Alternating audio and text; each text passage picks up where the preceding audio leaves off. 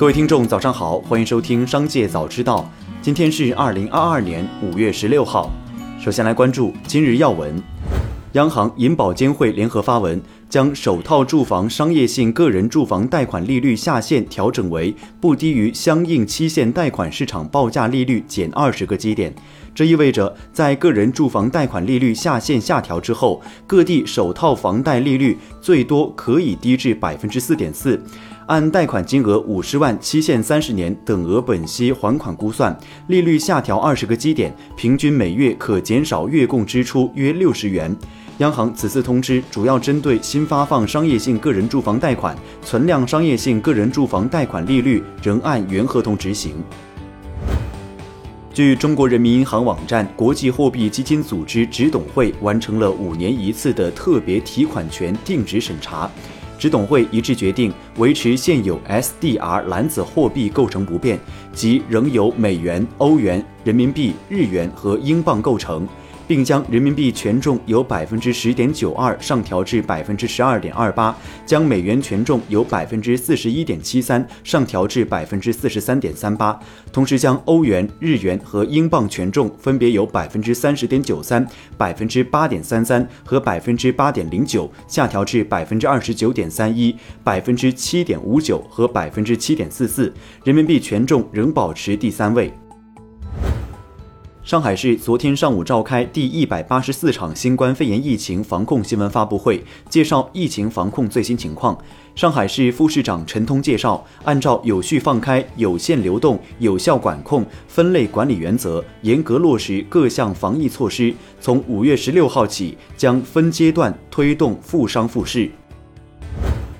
再来关注企业动态。据中央纪委国家监委网站，今日市场监管总局根据前期核查，依法对知网涉嫌实施垄断行为立案调查。随后，知网方面回应称，将以此次调查为契机，深刻自省、全面自查、彻底整改。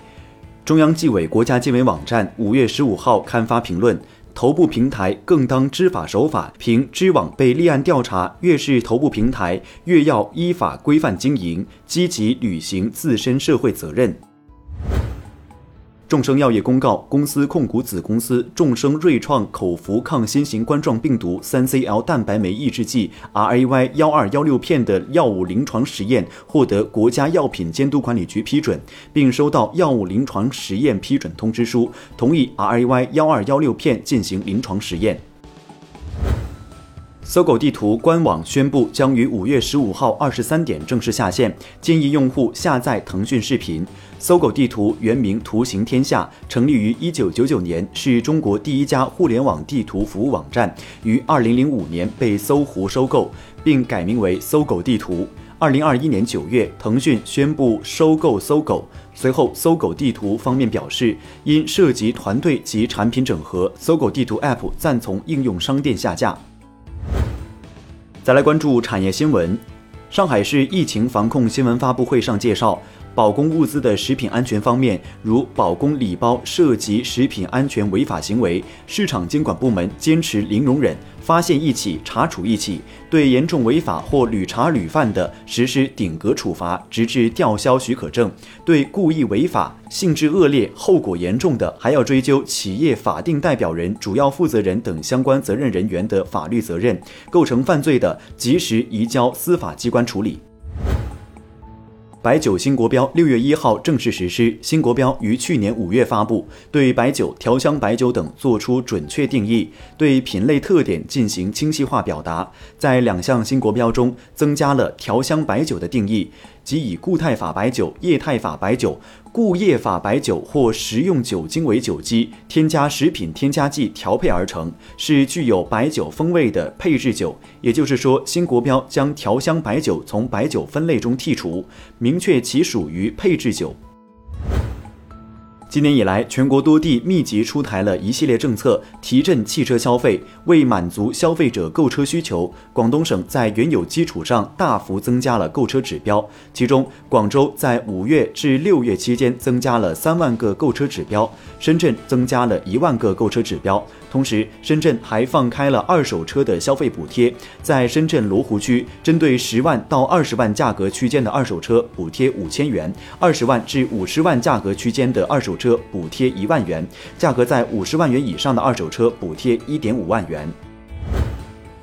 最后，再把目光转向海外。据美国 CNBC 网站报道，目前消费者对肉类替代品的兴趣正在减弱。人造肉企业和丹麦燕麦奶巨头两家公司的股价今年已经下跌一半以上，其中人造肉企业公司的股价较历史高点低了百分之八十七，而十三号迎来上市一周年的丹麦燕麦奶巨头公司股价较发行价低了百分之八十以上。